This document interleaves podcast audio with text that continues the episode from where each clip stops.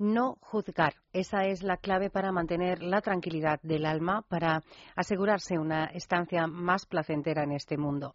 ¿Quiénes somos nosotros para juzgar al que tenemos enfrente, en muchos casos sin conocerlo, sin saber cuáles son sus inquietudes y sus motivaciones? ¿Quiénes para valorar una actitud sin conocer el por qué y el para qué?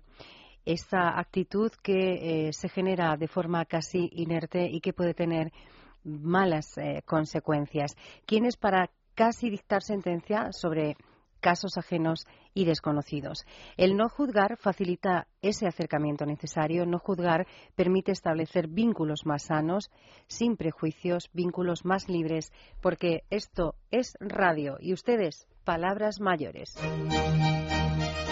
En Es Radio, Palabras Mayores. Un programa para gente activa producido por el Grupo Senda. Presenta y dirige Juan y Loro.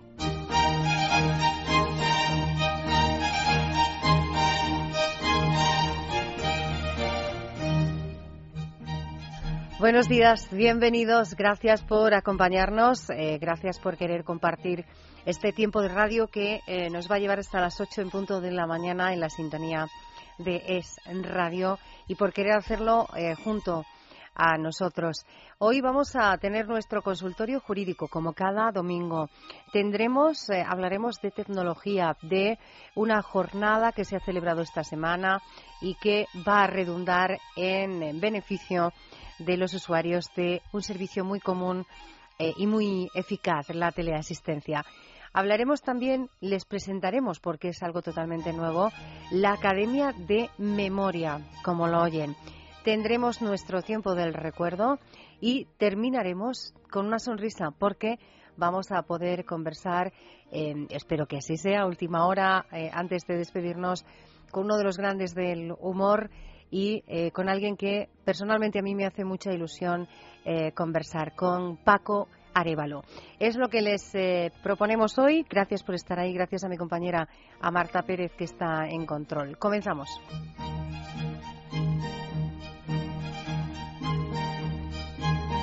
En Es Radio, Palabras Mayores. Si tienes 50 años o más y sientes que aún te quedan muchas cosas por hacer y por conocer, Senda Senior es tu revista. En ella encontrarás la información que necesitas para disfrutar plenamente de la vida. Senda Senior, pídela cada mes en tu kiosco.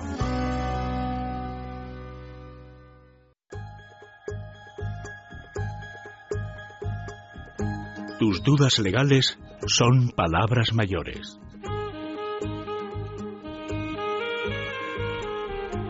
Vamos a ello, ya lo saben, cada domingo comenzamos resolviendo dudas. ¿Para qué? Para estar más tranquilos y poder disfrutar a tope de lo que quede de programa hasta las 8 en punto de la mañana. También lo saben, nosotros no resolvemos eh, esas dudas legales eh, nosotros solos, porque, entre otras cosas, no estamos capacitados para hacerlos. Eso sí, somos muy listos, sabemos a quién pedirle consejo y por eso llamamos cada domingo a estas horas de la mañana a la presidenta de la Asociación de Juristas de España, Lex Certa, a Flor Generoso, que es quien da la respuesta a su pregunta concreta. Flor, buenos días. Buenos días. ¿Cómo estás? Bien, ¿qué tal? De buena mañana, de buen domingo. De buen domingo por la mañana temprano, como siempre.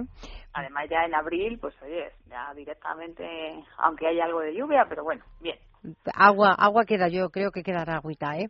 eh vamos a, dar eh, lectura a esta consulta que te tenemos preparada esta, esta mañana, Flor, y que dice lo siguiente. Ya te avanzo que va sobre temas de alquiler, ¿eh? Ah, muy bien. Dice, mi inquilino me lleva presionando más de 15 días para que le baje el importe de la renta que paga y me dice que si no se la bajo se va a ir. Quisiera saber si tengo derecho a reclamarle una indemnización. Si se va, imagino, ¿no? Bueno, pues, bueno, bueno. Vamos a ver. Lo primero que le tendríamos que decir a este inquilino, eh, que veo que, bueno, que le, encima le presiona, bueno, ¿sabes? Eh, se supone que este oyente eh, tendrá hecho un contrato de arrendamiento con su inquilino. Entonces, el tema de presiones no, lo firmado es lo firmado y hay que atenerse a lo firmado. Eso para empezar. Entonces, lo primero que, lo que pasa es que, claro, la pregunta que nos hace es un poco escueta, ¿Por qué? Porque no nos dice fecha en que formalizó el contrato, no nos dice si tiene reflejado algún tipo de cláusula. Supongo que como lo que le interesa es saber si tiene obligación de, de, tener, eh, de poder defenderse de, ese, de esa presión que le está haciendo ese inquilino para, al menos si se marcha y no se cumple el contrato, poderle reclamar una indemnización, pues evidentemente lo primero que hay que decirle a este, a este cliente es qué tipo de contrato tiene formalizado. Porque cambia mucho las cosas si es un contrato eh, suscrito con anterioridad a, junio del año pasado o si se ha formalizado con posterioridad a junio del año, del año pasado. ¿Esto qué quiere decir? Vamos a ver. La Ley de Arrendamientos Urbanos ha sufrido una serie de modificaciones a partir de, de junio del 2013. Eh, precisamente las, modificaciones han sido en que se da más libertad al inquilino para eh, resolver los contratos de arrendamiento suscritos. Pero esta libertad o esta mayor, mayor libertad está en base precisamente a cuando se formalizó el contrato. Por ejemplo, si el contrato se formalizó, vamos a suponer, en el mes de junio del año 2012, está, eh, está contemplado conforme a la ley de arrendamientos urbanos, pero sin entrar en aplicación esta modificación de la que, de la que estamos hablando de junio del año pasado, que se denomina vulgarmente eh, ley que, que beneficia a los contratos o ley de liberalidad de contratos. Entonces, en este caso, mm, significaría que hay que tener en cuenta lo que se haya pactado en el contrato suscrito por ambas partes. ¿Qué es lo habitual? Lo habitual es formalizar un contrato por un, año, que luego se prorroga en el caso de, los contratos anteriores al mes de junio del año pasado, los contratos de alquiler se tenían que mantener siempre que lo quisiese el inquilino por una duración máxima de cinco años. Con la modificación que se produce en junio del año pasado, esa duración máxima se reduce a tres años. Entonces, eh, la pregunta que nos hace el oyente es si tiene derecho a reclamar indemnización.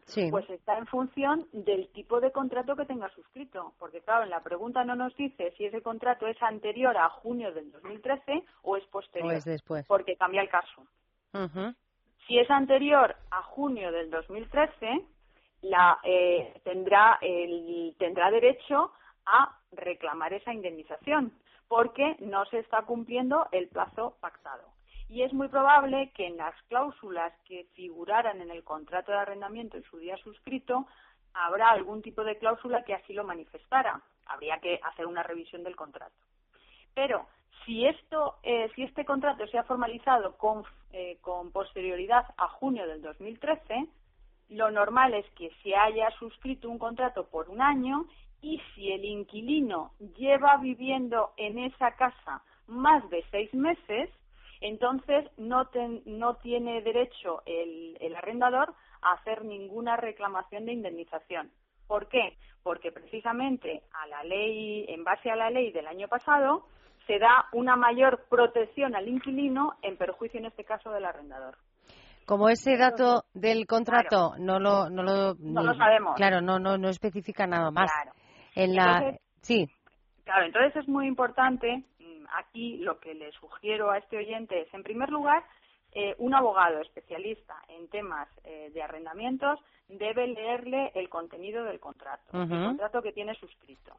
Y, la segundo, y el segundo punto es ponerse en contacto con su inquilino, pero antes de hacerlo, que siempre el contacto debe ser por conducto fehaciente, debe hacerle una carta, bien mandando un burofax y siempre certificado con acuso de recibo. Entonces, en esta, en esta carta debe especificarle todo lo que se demuestre de, la lectura de ese contrato. Entonces, de momento, que no se ponga en contacto con el inquilino y que previamente se asesore del contenido de las cláusulas y, sobre todo, de la fecha en que suscribió el contrato, porque en base a una cosa u otra podrá hacer reclamación de indemnización o no tendrá base para reclamar. Eso es lo importante. Entonces, en este caso, yo creo que, que la pregunta va dirigida un poco, mm, parece ser que va dirigida a ver la posibilidad de esa indemnización en base a, eh, entiendo, a un contrato que se ha formalizado con arreglo a estas nuevas modificaciones de esta ley, de las del año pasado. Y precisamente por eso le cabe la duda y por eso su pregunta. Pero claro, esto es una elucubración que hacemos, porque no tenemos delante el contrato suscrito. Cuando, claro, de ese contrato. Cuando ¿eh? ese oyente tenga ese contrato, se debe asesorar por profesionales y nosotros, eh, como cada domingo, Flor, lo que hacemos es facilitar vuestros datos, los de la Asociación de Juristas Lex Certa, para que, como profesionales, eh, seáis vosotros a los que a los que recurran. El teléfono 91314 3972 91 314 3972. También una página web y un correo, Flor. La página web es www.juristaslexcerta.org www.juristaslexcerta.org y nuestro nuestro correo, por si quiere ponerse en contacto a través de esta vía, lexcerta@juristaslexcerta.org. lexcerta@juristaslexcerta.org. Ahí está. sí. sí, perdona. De todas formas, como conclusión, sí que decirle a nuestro oyente que mm, nunca se vea presionado por un inquilino, ¿eh? ¿eh? porque si hay un contrato de arrendamiento hay que basarse en el contenido del contrato.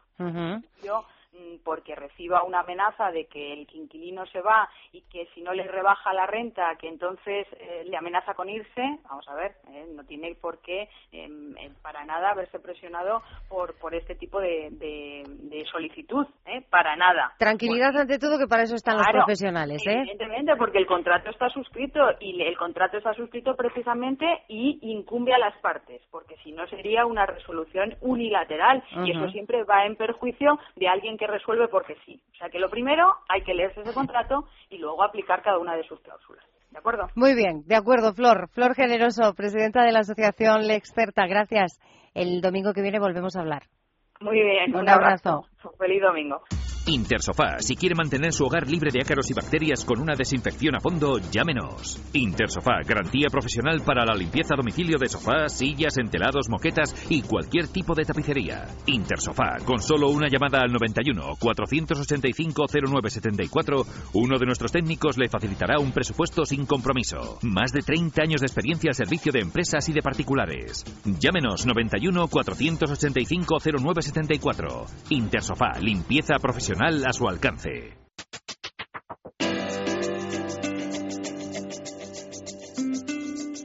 Las innovaciones tecnológicas son palabras mayores. Lo decíamos al comenzar y, vamos a cumplir con lo que les eh, contábamos. Vamos a hablar de tecnología eh, y lo vamos a hacer eh, porque esta sección es una de las que más les gustan, lo sabemos, y de las que más útiles les eh, resultan, porque así nos lo hacen saber. Vamos a hablar de tecnología. Eh, de un servicio, el servicio de teleasistencia, que eh, también lo hemos dicho en más de una ocasión, es un servicio eficaz y necesario para miles de personas en, en, nuestro país. El pasado día 2 de abril, esta misma semana, la empresa Servicios de Teleasistencia ha celebrado en Madrid la jornada técnica La Teleasistencia por IP como catalizador del modelo de cuidado integral. Esta mm, reunión, esta jornada técnica reunió a profesionales, a representantes de administraciones locales, regionales, de la Administración Central y eh, nosotros queremos esta mañana conocer cuáles han sido las principales conclusiones a las que han llegado los responsables de la organización de esa empresa de servicios de teleasistencia. Por eso, al otro lado del teléfono tenemos al director general de ST, de Servicios de Teleasistencia, a Florencio Martín, a quien ya damos la bienvenida. Florencio, buenos días. Hola, buenos días. Gracias por atender nuestra llamada para hablar de un tema que eh, les interesa a ustedes, nos interesa a nosotros y, por supuesto, les interesa a los usuarios de un servicio que decíamos muy necesario en nuestro país. Primero, ¿por qué desde eh, ST se decide organizar esta jornada? Bueno, lo primero que tengo es que darles las gracias por el interés que muestran siempre por atender eh, cuestiones que afectan a las personas mayores. Y en segundo lugar, pues respondiendo a su pregunta, eh, es muy sencilla la respuesta y es que ST siempre ha estado preocupada como empresa por eh, incorporar las nuevas tecnologías que incorpora eh, todos los institutos de investigación, eh, tecnologías que ayuden, que faciliten la vida de los usuarios de la teleasistencia y en general de los servicios sociales. por tanto, la tradición de ST de incorporar las nuevas tecnologías al, sector de lo sociosanitario, pues venía obligado por la experiencia y por la tradición como empresa. Tengan en cuenta que eh, lo que hemos venido a traer en, este, en esta jornada es la experiencia de un país como Suecia, que hace cuatro años eh, decidió cambiar la tecnología que llamamos analógica, que es una tecnología que se desarrolla en los años 70, por la tecnología basada en Internet, basada en protocolos de comunicación eh, digital y esto que los suecos, como digo, llevan haciendo cuatro años, nosotros todavía ni nos lo habíamos planteado. Eh, bueno, eh, ST eh, ha querido traer esta experiencia y dar a conocer esta experiencia a un número importante de administraciones interesados por este modelo. dice que en España todavía ni nos lo habíamos planteado ese paso de la tecnología eh, analógica a la digital en la teleasistencia domiciliaria, pero ¿es posible? ¿En nuestro país eh, está preparado para dar ese paso a corto plazo? Sí, es perfectamente posible. Es decir, el desarrollo tecnológico de España eh, no tiene nada que envidiar a cualquier país desarrollado. El tema viene más por mm, ajustar las necesidades y los medios. Eh, hoy día, eh, las necesidades que estamos cubriendo con la teleasistencia eh, tradicional, con la asistencia que emite tonos, que es la teleasistencia analógica, que se basa en la tecnología analógica, pues están perfectamente cubiertas esas necesidades con estos dispositivos ya un poco antiguos. la tecnología digital, la tecnología que funciona a través de Internet, lo que está es planteando las necesidades del futuro y cómo cubrir esas necesidades del futuro que hoy con la tecnología analógica no podríamos cubrir. Es decir, si hoy día, por ejemplo, alguien que sea un usuario de teleasistencia en cualquier ciudad española eh, quiere que se le eh, haga un eh, seguimiento de sus constantes eh, vitales o de determinados parámetros de su salud o quiera incorporarse a un programa de envejecimiento activo o quiera incorporarse a mm, determinados proyectos de hábitos saludables o de mejora de la alimentación, etcétera, etcétera, eh, con la tecnología actual no podría incorporarse a, digamos, a, estas utilidades, a estos beneficios. En cambio, la tecnología que va sobre base Internet, sobre tecnología digital o, de IP, que se llama, eh, sí podría perfectamente eh, aprovechar estas, digamos, y cubrir estas necesidades. Entendemos, por tanto, eh, Florencio, que eh, para de cara, pensando exclusivamente ahora en el, en el usuario de este servicio de teleasistencia, entendemos, digo, que em, la amplitud de servicios a los que va a poder acceder son muchos y que eh, él, en realidad, lo digo más que nada por los que nos están escuchando, él en realidad no va a tener que hacer nada si cuando se produzca, ojalá sea pronto, ese, ese cambio tecnológico, ¿no? Para él, para él no tiene otra implicación que recibir más servicios. Efectivamente, el usuario no tiene, eh, no siente nada, no nota nada. Eh, para él absolutamente es transparente este cambio de tecnología. Incluso le diría que hasta los aparatos, los modelos que se instalan son muy parecidos unos a otros.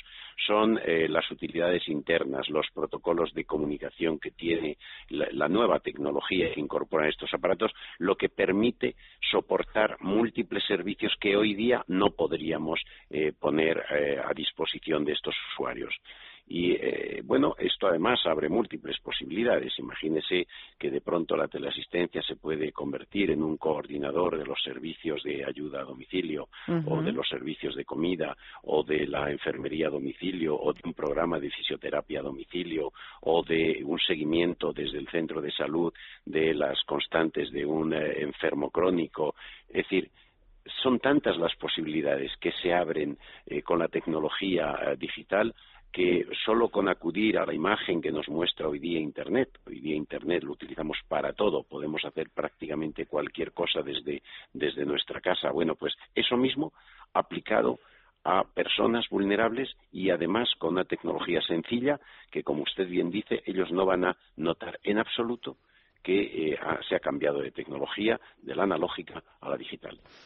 Decía que en esta jornada que, repito, se celebró el 2 de abril, hace tan solo unos días en, en Madrid, eh, a esta jornada asistieron representantes de diversas administraciones. Eh, Florencio eh, Martín nos acaba de decir, claro que estamos preparados para dar ese, ese salto, pero ¿cuál ha sido la respuesta de los representantes de estas administraciones al final de esa jornada, cuando ellos han conocido esa experiencia sueca y cuando todos han puesto sobre la mesa pues eh, sus inquietudes. Pues mire, le tengo que decir que eh, al mediodía de esa jornada próxima em, eh, la gente estaba realmente impactada por la experiencia sueca, pero un poco con, con, unas incógnitas sobre qué utilidades podría tener esta nuevas, estas nuevas aplicaciones a la realidad española. Eh, cuando terminábamos la jornada eh, ya por la tarde, la gente salía muy ilusionada viendo que se abre un horizonte esperanzador para eh, poner en el soporte de la teleasistencia numerosas utilidades que ellos, en cuanto las administraciones públicas, en cuanto se ponen a pensar en su realidad concreta, ven que se pueden hacer descansar, que se pueden desarrollar desde esta nueva tecnología y han visto claramente que con la situación actual no podrían eh, poner a disposición de los ciudadanos. Eh, en esta jornada, usted lo apuntaba también, han acudido representantes de toda España, eh, generalmente de administraciones públicas, pero también de empresas punteras, eh, como empresas de telecomunicaciones, empresas que desarrollan equipos, es decir, que son productoras eh, industriales que, se dedican a crear este tipo de equipos, y desde Galicia, pasando por Asturias, el País Vasco, Cataluña, Valencia, etcétera, han venido de todas las comunidades autónomas para conocer este modelo sueco y para ver cómo efectivamente este modelo podía trasladarse a su realidad concreta allá donde tienen responsabilidad de gobierno, responsabilidad de atención a las necesidades de los ciudadanos. Pues le agradecemos mucho al director general de ST de Servicios de Teleasistencia, Florencio Martín, que haya estado con nosotros esta mañana, pero sobre todo, Florencio, este tipo de iniciativas que eh, bueno pues amplían verdad el espectro como decíamos de esos servicios eh, esas ventajas en el uso de estos servicios para los usuarios y que nos da la sensación de que amplía y carga, si, si cabe aún más de significado conceptual, ese término, que es la teleasistencia. Muchas gracias a ustedes y también les felicito por su magnífico programa. Un abrazo, Florencio. Buenos días. Buenos días.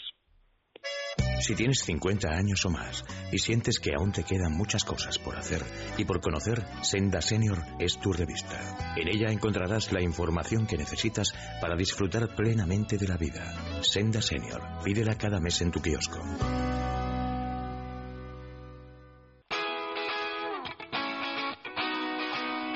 Actividad y madurez son palabras mayores.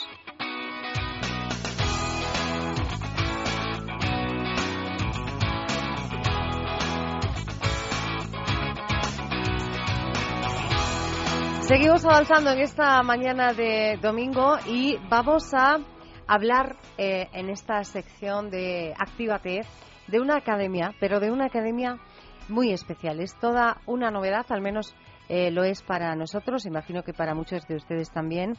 el nombre de este centro, para eh, intentar perfilar un poquito de lo que vamos a hablar, es Academia de Memoria. Es, decía, un, bueno, pues eh, un centro muy especial, una academia muy particular, porque el equipo de profesores es muy especial y porque eh, los equipos de alumnos, las clases de esta academia, también lo son. Vamos a hablar de esta academia de memoria, vayan quedándose con este nombre, lo vamos a hacer con eh, la directora y fundadora de la academia, con Nina Morillas que esta mañana está con nosotros. Nina, buenos días. Buenos días, Muy, muy especial, ¿no? Todo en esta ¿Qué, vamos a empezar por el principio, Nina. ¿Qué es la Academia de Memoria? La Academia de Memoria es un espacio mm, donde ir a, tener un encuentro especial de actividades eh, entre alumnos también eh, especiales en el sentido de que tienen o sienten eh, primeros síntomas de fallos de memoria. Entonces, em, ellos acuden a la academia como un espacio diferente a lo que pueda ser solamente eh, una estimulación cognitiva, porque no es suficiente ni es eh, eh, ni llena lo suficiente y va más allá de lo que puedan ser actividades cognitivas o funcionales meramente, sino que produce un encuentro y un, em, un, espacio donde poder trabajar también el, el, área emocional, la socialización y, y, tener un espacio donde poder compartir eh, pues nuevos proyectos o nuevas herramientas mm, para poder ir perfilando o trabajando eh, el futuro. ¿no?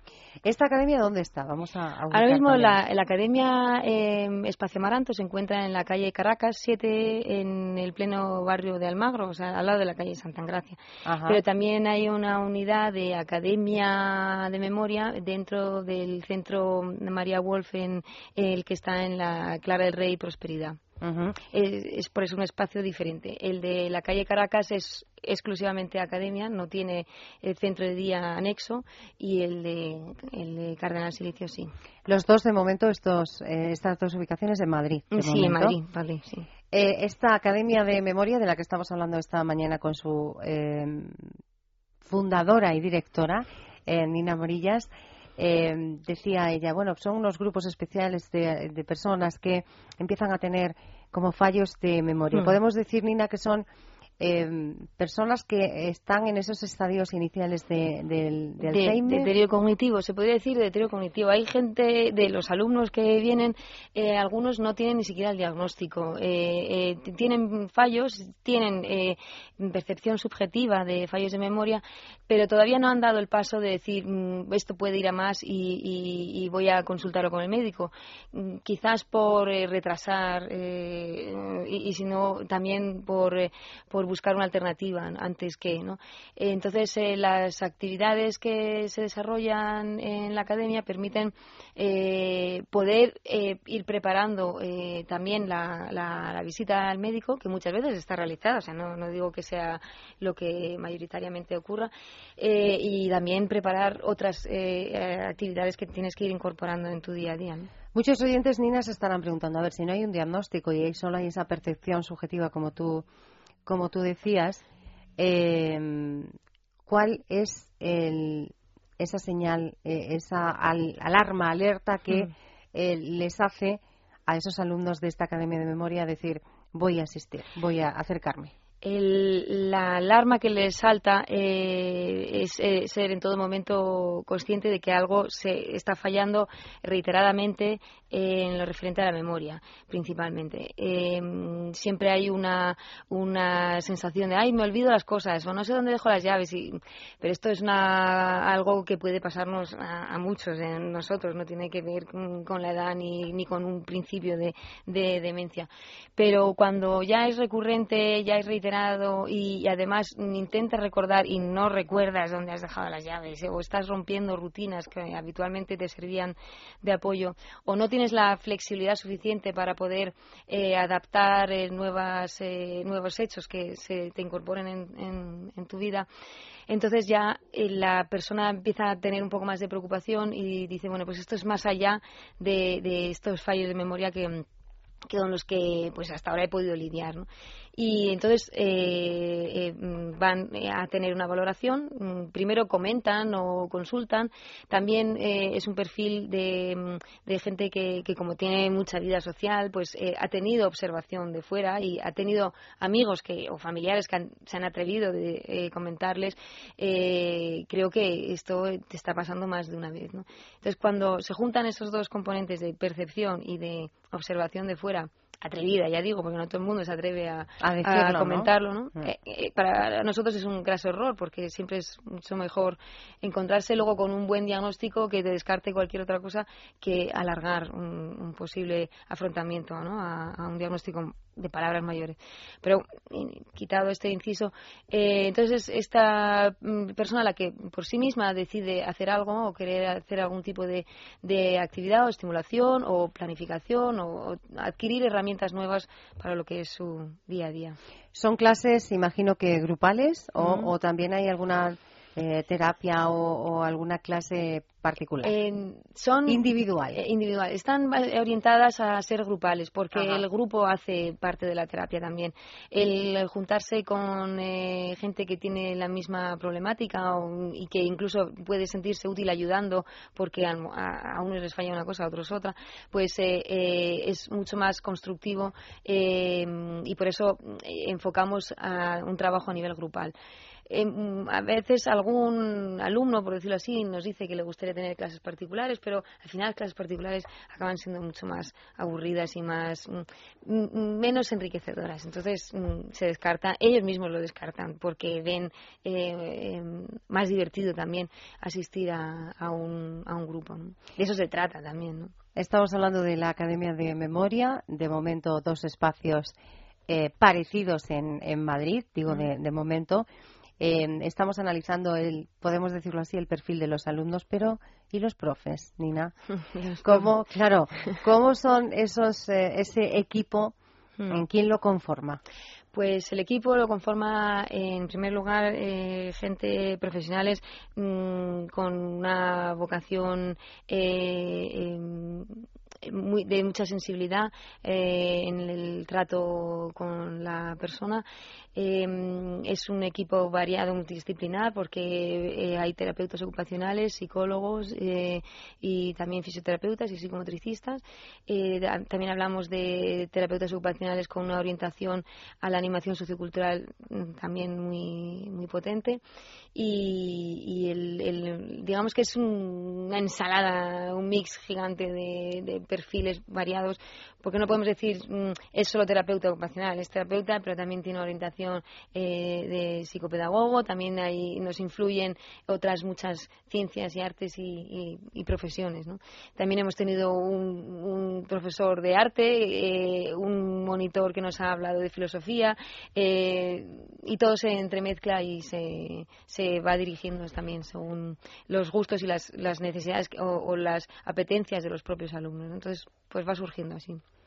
Em, muchos de los oyentes, imagino, eh, que se estarán preguntando si es una posibilidad al alcance de muchos. Yo no sé si podemos hablar de precios o, eh, precios, eh, a ver, mm, nosotros estamos hablando de precios que van de 150 euros al mes hasta 400 y algo. Pero yo digo que la media de los alumnos que están pagando 200 euros al mes por ir un día o dos días entre dos y tres horas suelen ir eh, mm, por las mañanas porque es cuando mejor se incorpora una herramienta nueva en, el, en, lo que es el día a día. La tarde da más pereza después de organizar la casa, comer en casa y eh, volver a salir, salvo para algo que sea realmente mm, necesario, ¿no? Pero, pero por la mañana el cerebro también está más activo, está eh, más fresco y, suelen venir por la mañana, pero bueno, que, que hasta ahora no se nos han dado alumnos por la tarde. Y vienen dos horas o tres. Cuatro horas es ya cansino, entonces dos, tres horas está bien. Y entre uno y dos días a la semana, y así lo hacemos alterno.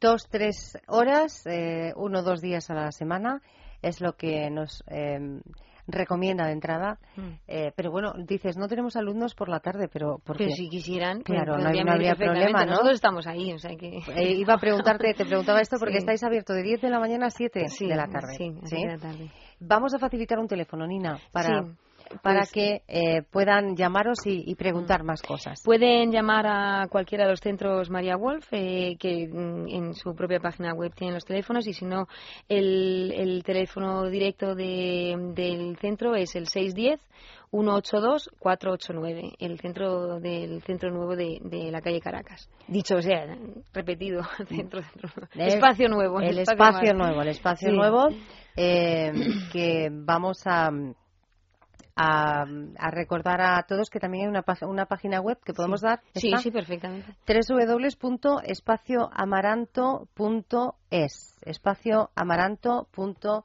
es. Y el teléfono es el 610 182 489. Lo repito, 610 182 489. Ya saben los oyentes que cuando no pueden tomar nota luego nos llaman, ¿eh? O nos escriben un correo nos llaman y, nosotros sin problema, todo lo contrario, les, les facilitamos. Pues eh, Nina Morillas, te voy a pedir por último que em, recordemos, aquí nos viene bien esto, a los que nos están escuchando cuándo deben acercarse a, preguntaros, a, a saber si puede serles de utilidad esta academia de memoria. Mm, bueno, pueden acercarse siempre que quieran, eso por supuesto, pero cuando mm, tengan eh, necesidad o, quieran intercambiar eh, impresiones sobre mm, su sensación de fallos de memoria y si realmente es preocupante o si no lo es o si deberían de tomar alguna otra medida.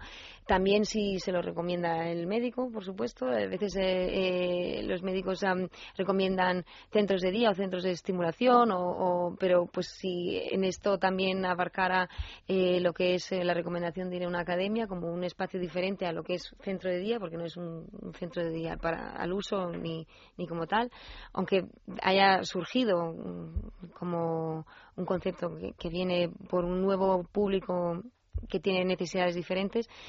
Eh, siempre que se lo recomienden o siempre que quieran y nosotros les hacemos una valoración eh, para recomendar si son realmente perfil eh, de ser eh, susceptibles de alumnos o si de lo contrario pues sería todavía posible que, pues, que otro recurso estuviera más mm, a su alcance ¿no? o sea más más eh, adaptado a lo que están buscando. Más eso, como tú has dicho, más adaptado a lo que necesiten en, ese, en ese preciso momento. Bueno, pues www.espacioamaranto.es.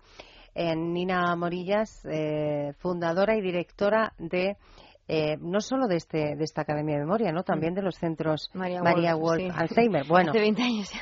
20 años ya. Pues eh, vamos a, a, darte las gracias por haber venido a contar esta novedad, esta Academia de Memoria, que eh, lleva poquito tiempo, ¿no? Sí, llevamos desde noviembre. Muy poquito tiempo, es decir, que va a beneficiar a muchos. Esperemos. A lo largo de, de, todo, de todo este año. Nina, muchas gracias. A ti, Juani, y a todos los oyentes por escuchar este ratito. Un abrazo. Buen día. Los recuerdos son palabras mayores.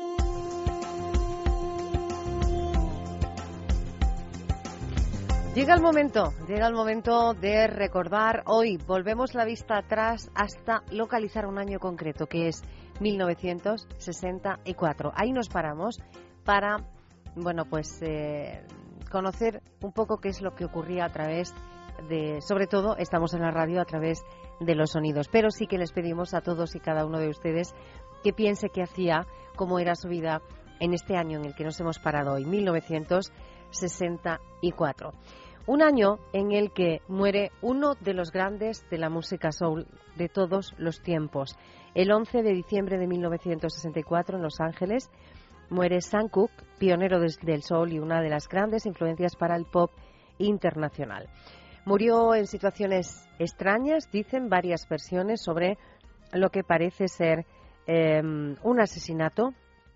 Eh, una de las versiones dice que eh, murió asesinado por la encargada de un hotel que confesó que le había confundido con un asaltante. Otros dicen que en aquel momento, bueno, pues los derechos eh, humanos y sobre todo los derechos de eh, los negros no estaban a la orden del día aún en Estados Unidos y que al entrar en un motel alguien lo asesinó a balazos. Nos dejó uno de los grandes, es uno de los grandes porque hacía música como esta. She was only 16, on the 16. I loved her so, but she was too young to fall in love, and I was too young to know. We'd laugh and we'd sing and do the little things that made my heart glow, but she was too young to fall in love, and I was too young to know. Why did I give La música de Sam Cooke que afortunadamente podemos y podremos seguir disfrutando. Él nos dejaba en 1964 y curioso, seguro que muchos de ustedes eh, dirán, hombre, yo nací ese año, mi hijo nació ese año. Es lo que nos ha pasado al preparar eh, este apartado de recuerdos. Estábamos preparando la información eh, sobre eligiendo qué les contábamos en esta mañana y un compañero, Felipe Ribagorda, dijo, hombre, el 64, el año en el que yo nací. Bueno, pues Felipe, este, este apartadito iba para ti. Eh, porque como tú nos has confesado, naciste ese año y porque seguro que en televisión disfrutabas de series animadas como esta. A ver si reconoces. Paseando por el bosque, paseando por el bosque, busco un lugar para comer mi comida. Oye, niñita, ven acá un segundo. ¡Qué linda canasta de comida llevas ahí! Sí, no está mal. Llevas unos ricos sándwiches ahí, ¿verdad? Sí, para eso es. Yo creo que es un buen lugar para tu día de campo. Sí, no lo creo. Sí, déjame preparar todo. ¿Ya tienes la comida, Yogi? Oye, en verdad tengo que irme. Ah, perfecto, amigo. Solo dame esa canasta. Seguro que han reconocido a Bubu y a, Yogi porque eh, Televisión Española estrenaba esta serie que era un poquito más antigua. ¿eh? En Estados Unidos se estrenó allá por 1958. Aquí nos llegó en el 64 con estos personajes, Yogi, Bubu, el guardabosques, Cindy, que se hicieron, bueno, pues inseparables de, los eh, jóvenes. Y afortunadamente también lo han repuesto tantas veces que yo creo que eh, también otras generaciones mucho más jóvenes han podido disfrutar de las historias del, oso yogi. Incluso hay una película, creo recordar que del 2010. Canción que hemos elegido para recordar este año con todos ustedes, 1964. Ellos son un eh, grupo de rock barcelonés muy popular en la década de los 60 que, eh, bueno, pues en el 64 arrasan en todas las listas con, con este tema. Ellos son Long Star y el tema es La Casa del Sol Naciente.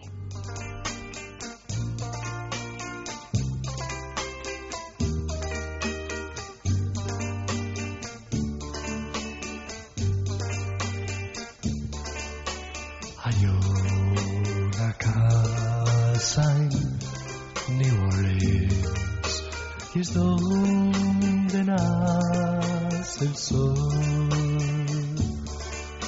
Y es allí donde yo mi vida destruí.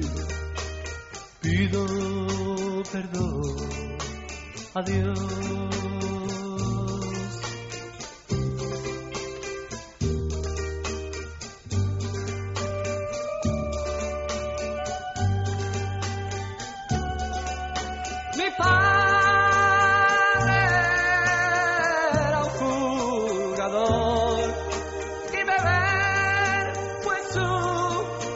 Yo no supe nunca qué es el amor,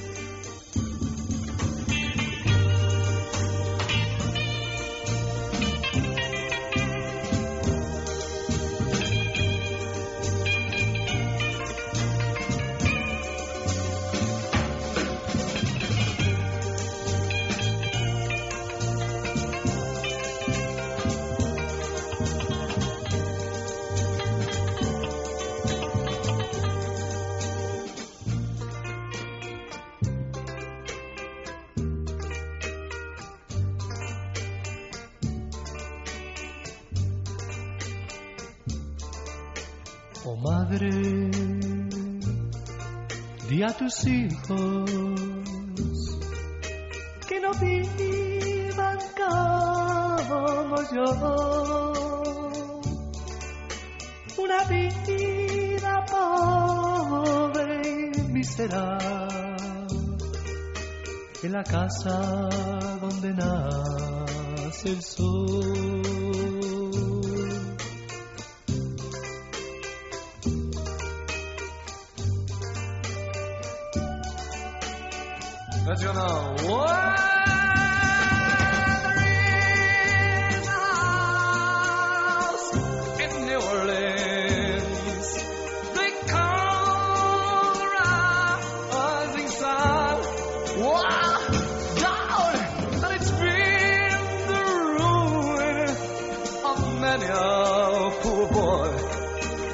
God, I know of one.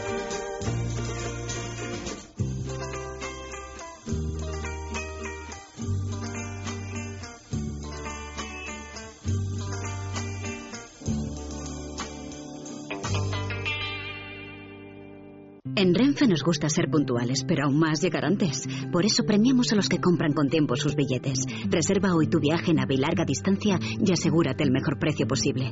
No dejes para mañana lo que puedas comprar hoy. Anticipa tu compra y consigue hasta un 70% de descuento. Renfe, conecta tu modo tren. Ministerio de Fomento, Gobierno de España. Palabras mayores con Juan y Loro.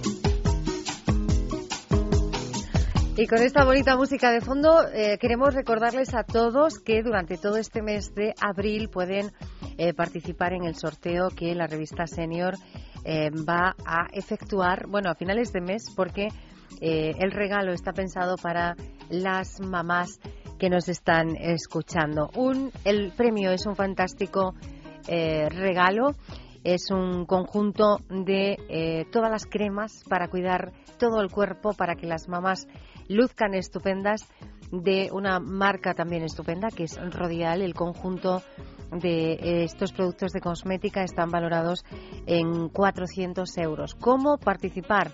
¿Cómo acceder a este concurso? Muy fácil. Este regalo se va a sortear entre todas las suscripciones que durante el mes de abril se reciban mm, de la revista Senior de este número de abril, que ya está en todos los kioscos. Busquen la portada, que es Mabel Lozano, está eh, guapísima. Ahí está el boletín de suscripción, lo envían a la revista y ya participan en este, en este sorteo. Suscribirse es eh, muy, muy económico, 20 euros al año, le llegan todos los números puntualmente a sus domicilios. También puede suscribirse a través de la página web de www.sendasenior.com y cualquier duda Pueden mandarnos un correo al correo del programa, palabrasmayores.gruposenda.net o llamarnos durante la semana al 91 373 47 50.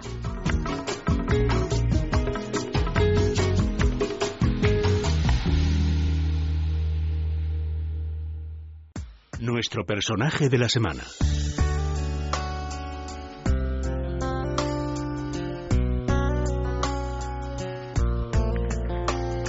Vamos a ir terminando este programa de domingo y les decíamos al comienzo, vamos a terminar con una sonrisa, invitándoles de nuevo, solemos hacerlo muy a menudo y nos gusta, eh, invitándoles al teatro porque desde el pasado 3 de abril en el eh, Teatro Nuevo Apolo de Madrid estamos todos invitados a eh, disfrutar con dos grandes artistas, con dos personajes eh, bueno, pues les están haciendo indispensables ¿eh? en, en, el campo de la escena en nuestro país en los últimos años. Ellos dicen que son mellizos y se presentan como dos caraduras en tiempo de crisis. Les hablo de Bertín Osborne y de Paco Arevalo. Decía, vamos a terminar con una sonrisa, claro, porque esta mañana al otro lado del teléfono está uno de esos mellizos, eh, una de las partes de este dúo que es Paco Arevalo. Paco, buenos días. Hola, buenos días, ¿qué tal? Muy bien, bienvenido eh, a este programa y bueno, bienvenido de nuevo a los escenarios de, Madrid. Sí, sí, pues encantado, estamos encantados, claro. Dos caraduras en tiempo de crisis. ¿Qué, qué es ser un caradura, Paco? Bueno, eh, nosotros somos dos caras duras, como bien dice el título, pero dos caras duras totalmente simpáticos y divertidos, distintos totalmente. Nos referimos a los caras duras que hay, a los otros caras duras que hay, que son muchos los que hay, desde luego por desgracia, ¿no? Sí. Pero, pero en el caso nuestro es un símil con el título. Nosotros somos dos caraduras, pero ya digo, simpáticos y, muy, muy divertidos. Y se puede ser, porque claro, eh, Paco tiene una cara de buena persona increíble. ¿Se puede ser un cara dura con esa cara? No, imposible. No, no, ese, ya te digo que no. O sea, mira, uno no puede hacerse el malo cuando es muy bueno. Se le nota. Y uno cuando es muy malo tampoco se puede hacer el bueno porque se le nota. ¿eh? Y nosotros, cara dura, eh, en, en el plan que, que lo hemos pensado, sí. Sí. Plan simpático, divertido, a menos, cercano, sí. Pero en el otro plan no, no. No, porque no, ni Bertín ni yo tenemos la cara dura, eso es verdad. ¿Qué hace eh, que este dúo funcione tan bien? Porque, claro, primero fueron los mellizos, ahora estos dos caras duras. Eh, ¿qué, ¿Qué hace que, que este dúo sobre el escenario tenga tanto éxito? Pues yo creo que la química que tenemos los dos, eh, hay una, una comparativa constante del público que nos ve a uno y a otro, nos conoce perfectamente bien, llevamos una carrera pues eh, paralela, aunque la mía quizás sea de más antiguo que él, pero nos conocen, no, hemos, eh, no tenemos una hoja de servicios pues mala, ¿no? Sino que somos un reflejo de, de gente simpática de la calle en España y que los que nos conocen pues nos tienen en ese concepto, lo cual yo agradezco muchísimo porque es una es una cosa que satisface que después de tantos años pues tengamos eh, digamos ese reflejo en el público de gente simpática y buena. No tenemos nada ninguna mancha no y esto es lo que quizás hace que el público pues nos vea con esas sorprendido de ver dos personas tan totalmente distintas y tan tan unidas en, en un mismo espectáculo con ese feeling y con esa química pues eso es lo que se- seguramente hace la gracia. Eh, para aquellos que no han podido veros en los escenarios en los últimos años, desde eh, que, que estáis juntos, Bertín y tú, eh, imagino que lo que esperan es oír cantar a Bertín y oír cómo eh, Arevalo vuelve a despertar esa carcajada con sus chistes. Pero, ¿es esto lo que vamos a ver o, o es otra cosa este espectáculo? No, pues fíjate, me alegro que me lo preguntes porque ni Bertín canta tanto ni yo cuento un chiste. O sea, que lo que hacemos es basarnos en historietas mm, reales, eh, en monólogos sobre cosas. Y, y claro, hay canciones en directo, pero en este caso él canta un poquito y yo hago una imitación de él cantando. Y él hace humor y yo hago humor. Por lo tanto, se puede decir que es un show de Arevalo y de Bertín, o de Bertín y Arevalo, en el que hay componentes de todo tipo. Hay canciones, música en directo, imitaciones, eh, digamos también, por ejemplo, parodias por mi parte imitándolo a él y, toda esta serie de cosas. Todos estos condi- co- condicionantes que, que hacen que la pareja pues quede simpática y muy divertida y que la gente se lo pase también. Pero no esperen ver a Bertín haciendo un show de canciones ni cantando 14 canciones, pues esto sería un recital de él, ¿no? Claro. Y yo contando una hora y media de chistes o de no, chistes se cuentan en el espectáculo, si, si creo que no me equivoco, dos, de los cuales uno y medio casi lo cuenta Bertín. Ajá. Lo que sí que hay es mucha risa, porque lo que decimos a la gente le, le, le gusta mucho. Esas, eh, esas parodias de las que hablas tienen que ver con situaciones eh, como, como estamos acostumbrados a oír eh, en las películas, basadas en hechos reales vuestros o en situaciones que, que bueno, pues que veis eh, más allá de, de vosotros dos. Sí, en las dos cosas hay hechos reales que luego con muchísima gracia cuenta Bertín, una historieta, por ejemplo, que me ha sucedido a mí, que él estaba, era partícipe, digamos, de, de ese programa, y luego pues eh, hacemos una eh, crítica, si se le puede llamar así, social, pero divertida. O sea, pues hablamos de programas de televisión, de, de, de la actualidad, todas estas cosas mezcladas, desde luego salpicadas con mucho humor. Ese humor que da pie a la crítica porque, eh, Paco, el, el sentido del humor es necesario y el lenguaje del humor le da a uno un permiso especial, ¿no?, para eh, poner sobre la, mes- la mesa muchos asuntos. Sí, bueno, si una persona muy seria que se dedica a cosas muy serias está hablando en un lugar muy serio y dice cosas que no que no son graciosas, pues la gente no se va a reír, lo va a tomar como una cosa seria. Pero si es un señor que está en un escenario que se dedica al humor y dice las cosas, las va a decir lógicamente con gracia. Entonces eh, eh, el humor no no se no se pierde, o sea, no se puede perder el humor. El humor es el sentido que nos falta a los humanos. Tenemos cinco sentidos y hay un sentido que en España, gracias a Dios, no lo perdemos nunca, que es el sexto sentido, el sentido del humor. Ujú. Cuando tú empezaste a preparar el otro espectáculo, el de los eh, mellizos, eh, ¿tú pensabas que eh, este, esta colaboración del dúo iba a tener tanto recorrido? No, no, no, ni Bertino pensaba ni yo tampoco.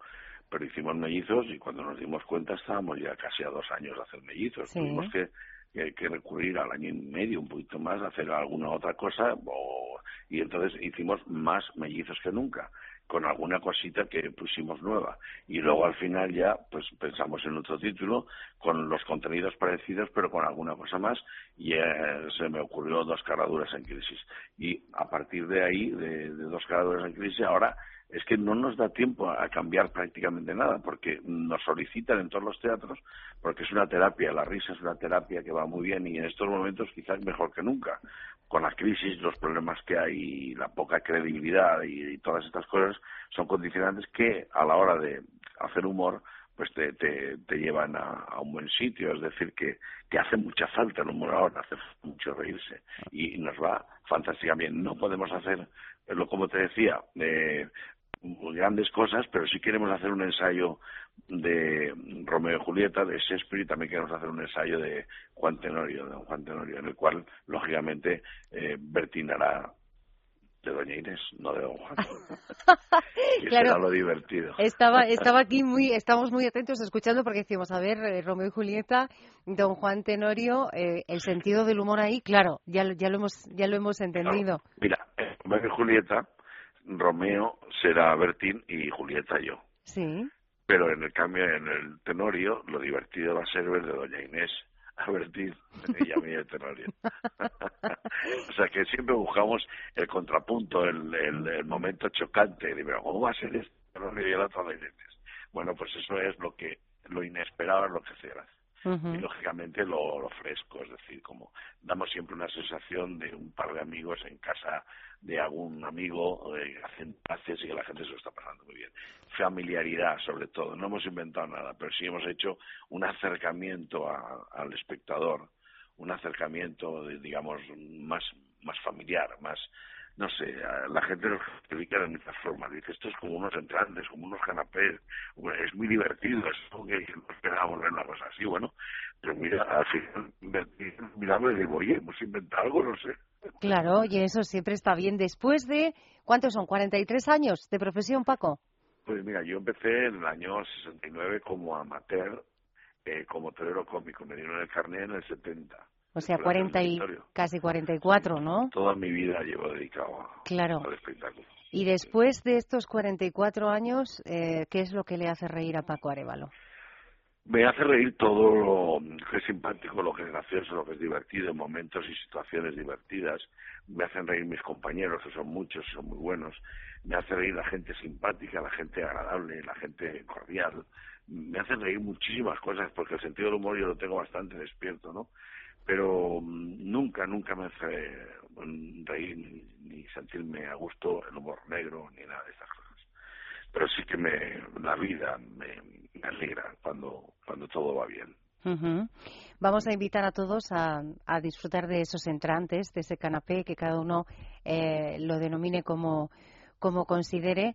Eh, decíamos, en el Teatro Nuevo Apolo, desde el 3 de abril, ¿hasta cuándo estáis? Pero vas a estar desde el 3 de abril hasta el 1 de junio. Junio. Sí. Hasta el 1 de junio, Teatro Nuevo Apolo para ver a estos dos caras duras en crisis, Bertín, eh, Bertín Osborne, Paco Arevalo, Paco Arevalo, Bertín Osborne. Paco, ha sido un auténtico placer poder conversar contigo esta mañana y bueno, pues que, que, todos los que tengan la oportunidad de disfrutar de vosotros, que se acerquen a este teatro porque realmente merece la pena por favor, estaremos esperando. Un abrazo, Paco. Buenos días. Otro para ti, muchas gracias. Buenos días. Chao.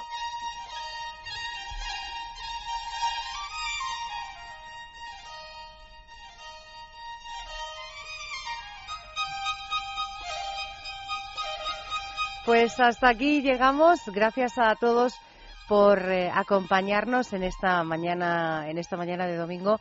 Vamos a estar toda la semana preparando los contenidos del próximo programa, del próximo sábado, que será ya día 12 de abril. Gracias a todos por acompañarnos y gracias a mi compañera, a Marta Pérez, que está en, en el control. Que tengan un feliz día.